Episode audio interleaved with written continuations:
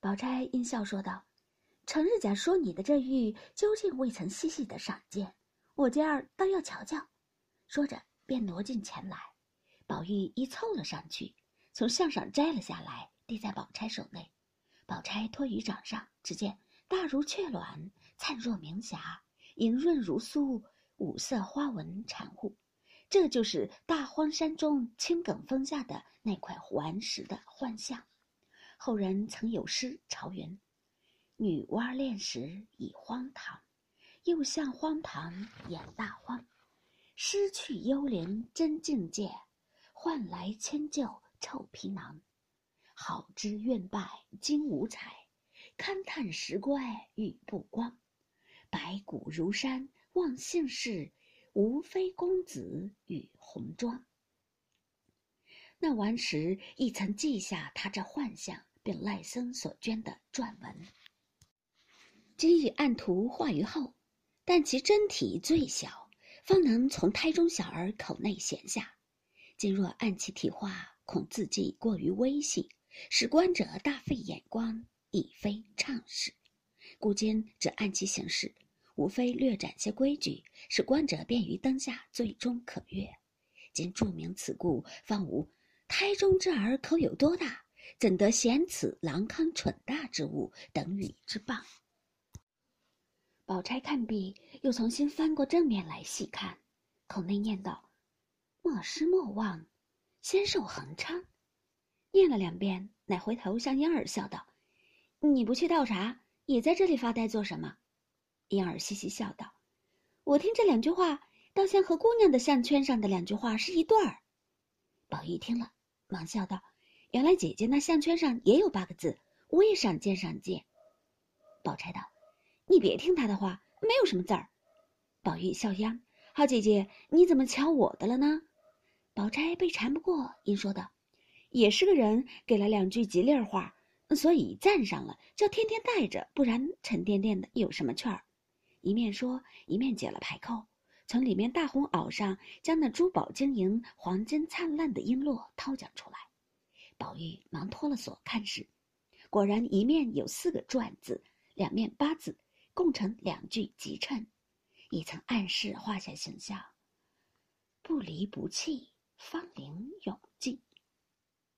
宝玉看了，也念了两遍，又念自己的两遍，阴笑问：“姐姐，这八个字倒真与我的是一对。”婴儿笑道：“是个赖头和尚送的，他说必须站在金器上。”宝钗不但说完，便搀他不去倒茶，一面又问宝玉从哪里来。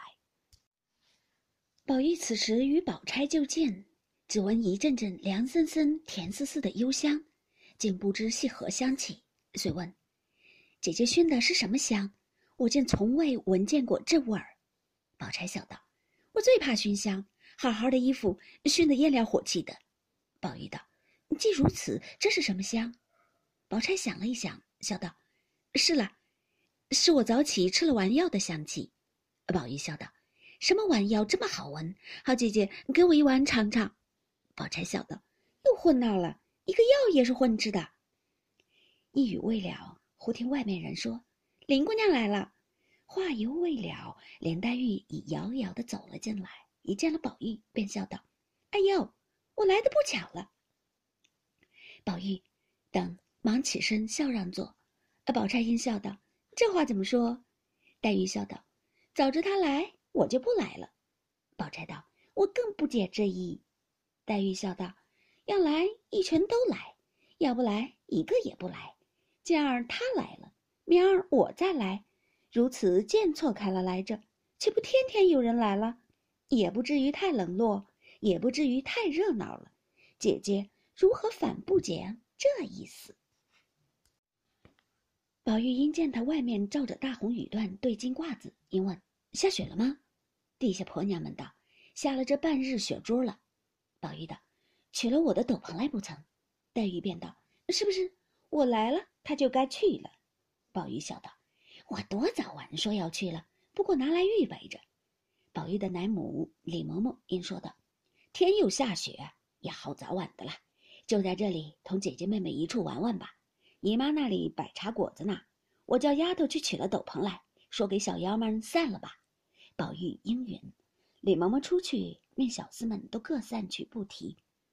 这里薛姨妈已摆了几样细巧茶果来留他们吃茶。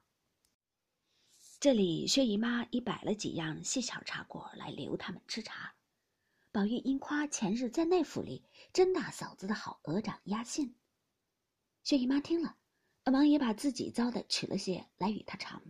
宝玉笑道：“这个是得舅舅才好。”薛姨妈便令人去灌了最上等的酒来。